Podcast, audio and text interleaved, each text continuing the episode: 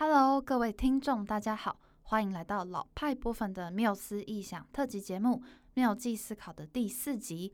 我是老派播粉慧芳。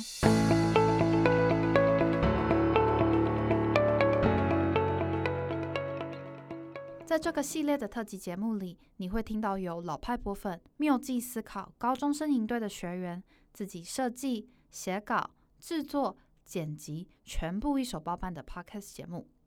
这次的第三、四、五集是由九位参加今年暑假第二届营队的高中生学员所制作的。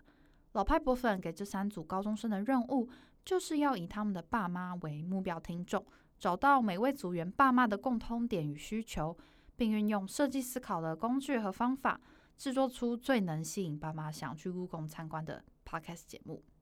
接下来你即将听到的第四集节目，是由虾不眼鱼这个小组所制作的。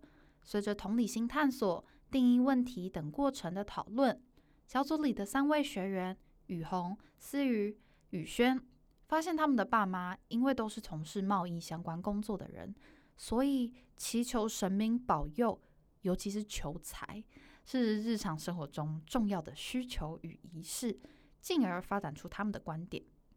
虽然故宫展示对父母而言看似与生活无关。并没有让他们想要去参观的动机，但如果他们知道故宫中的文物与祈求通天有关，是否能更密切的跟爸妈的生活连结，发挥吸引力呢？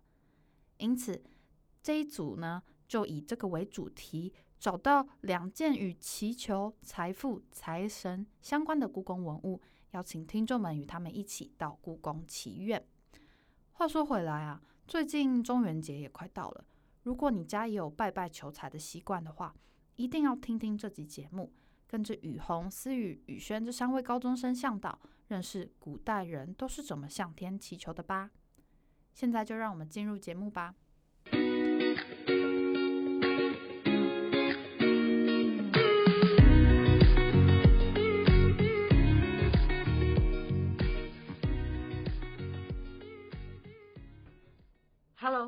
听众朋友，大家好，我是教不言鱼的雨虹，我是思雨，我是雨轩。由于来去故宫祈愿吧是我们第一档 Podcast，大家对于我们还是很陌生，所以先来解释一下我们团队的名字吧。相信耳朵锐利的大家都已经发现了吧？我们的名字都有鱼哦。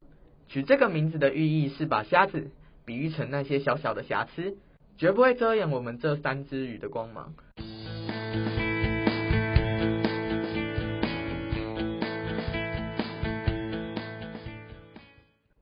说回来，最近暑假到了，很热呢，每次出门都快被热死了。我也是啊，幸好录音室有冷气呢。对了，说到暑假，七月半也快到了呢。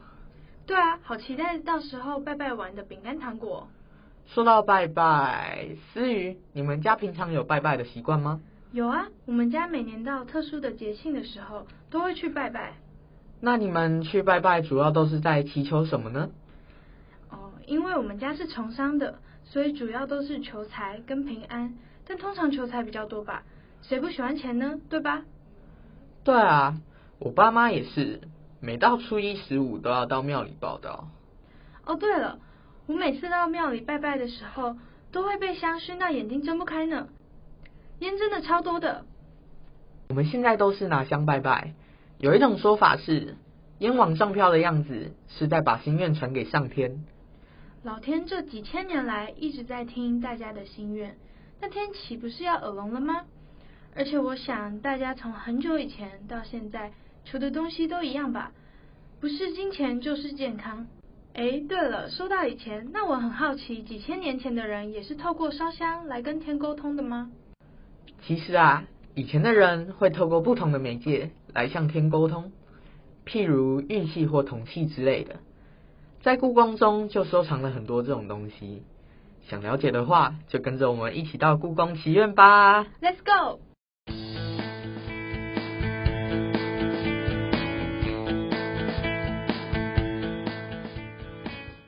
在故宫玉器展厅里，有一个特别长的方形柱体，叫做玉琮。以前人会透过玉琮把自己的心愿传达给上天，它是以前祭祀的礼器。像这样吗？老天，老天，可以是我无限的钱钱吗？你可以发现它的外观主体是墨绿色，里面参差了一粒一粒的白色，还有一丝丝淡淡的琥珀色。这个长方柱体每一面都雕上两排各十七节的方格。哇，这个颜色好漂亮哦！以前觉得红配绿不好看，但这个玉琮真的好漂亮哦。而且那一节一节的方格长得好像脊椎哦。上面每节雕刻的小眼面纹是以两面交汇的直角处为中心，所以想要看到小眼面纹，得要站斜一点才看得到哦。哎，你有看到吗？你是说这个方格上的纹路吗？仔细看一下，这个纹路好像人的脸哦。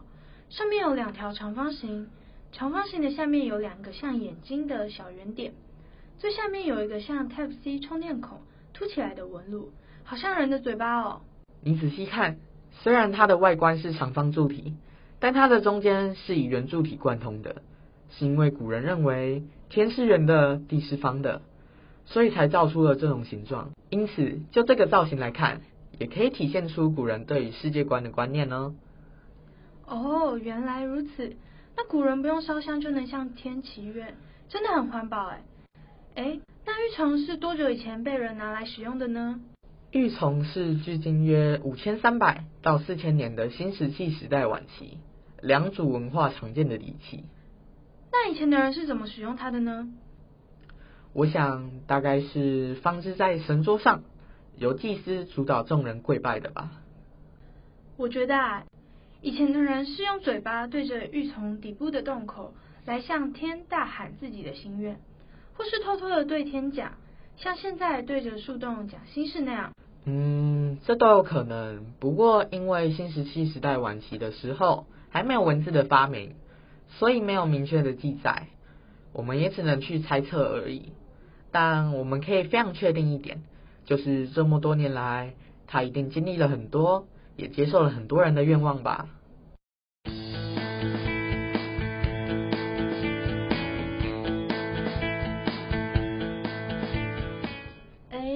是在说祈愿吗？对啊，你知道有什么专门祈求钱财的神明吗？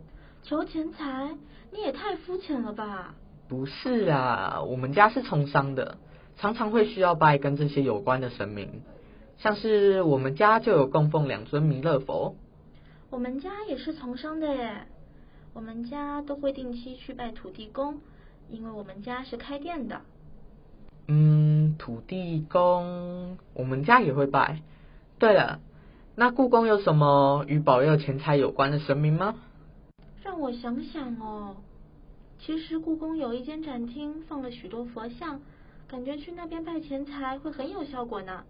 像是里面有一尊大黑天佛像。它就是保佑财富的，而且它还是佛教六大财神之一哦。哦，那尊大黑天佛像长什么样子呢？嗯，他的身形短短胖胖的，虽然是蹲着，但上半身却挺得很直，头上戴着由骷髅组成类似王冠的饰品，脸是肉肉的方形脸。额头之中有一颗凸起的圆形，是他的第三只眼睛。那三只眼睛瞪着前方，嘴角笑得很开，露出两颗长长的尖牙，神情看着有些凶恶。而且我发现他身上带着很多的饰品，诶。对啊，他的双臂上有许多复杂华丽的配饰，上半身戴着许多由珠子串起的项链，下身又穿着很华丽的裙子。所以整体看着非常庄重华贵。那大黑天佛像有什么故事吗？大黑天信仰遍布整个东亚地区，各个地方都有不同的传说。像是大黑天在西藏地区就有一个别称，叫帐篷主大黑天。嗯，为什么叫帐篷主大黑天嘞？他不是保佑钱财的吗？没错，他是保佑钱财的，但是他也跟帐篷有关哦。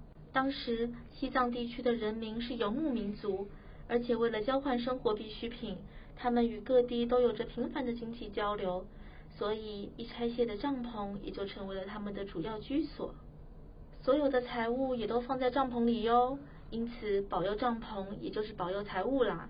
这个大黑天长得这么恐怖，刚进来他就一直瞪着我看，我还以为他是来自地狱的神明呢，原来是财神呐，果然是神不可貌相。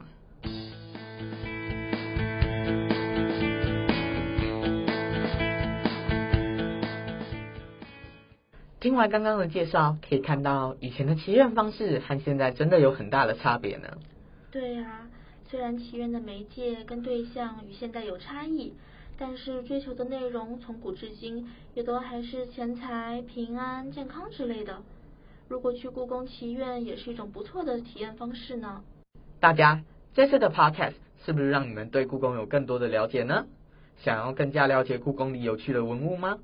不妨趁着暑假。带着孩子一起去体验有趣的历史之旅吧！我们是虾不眼鱼，下次再见喽，拜拜。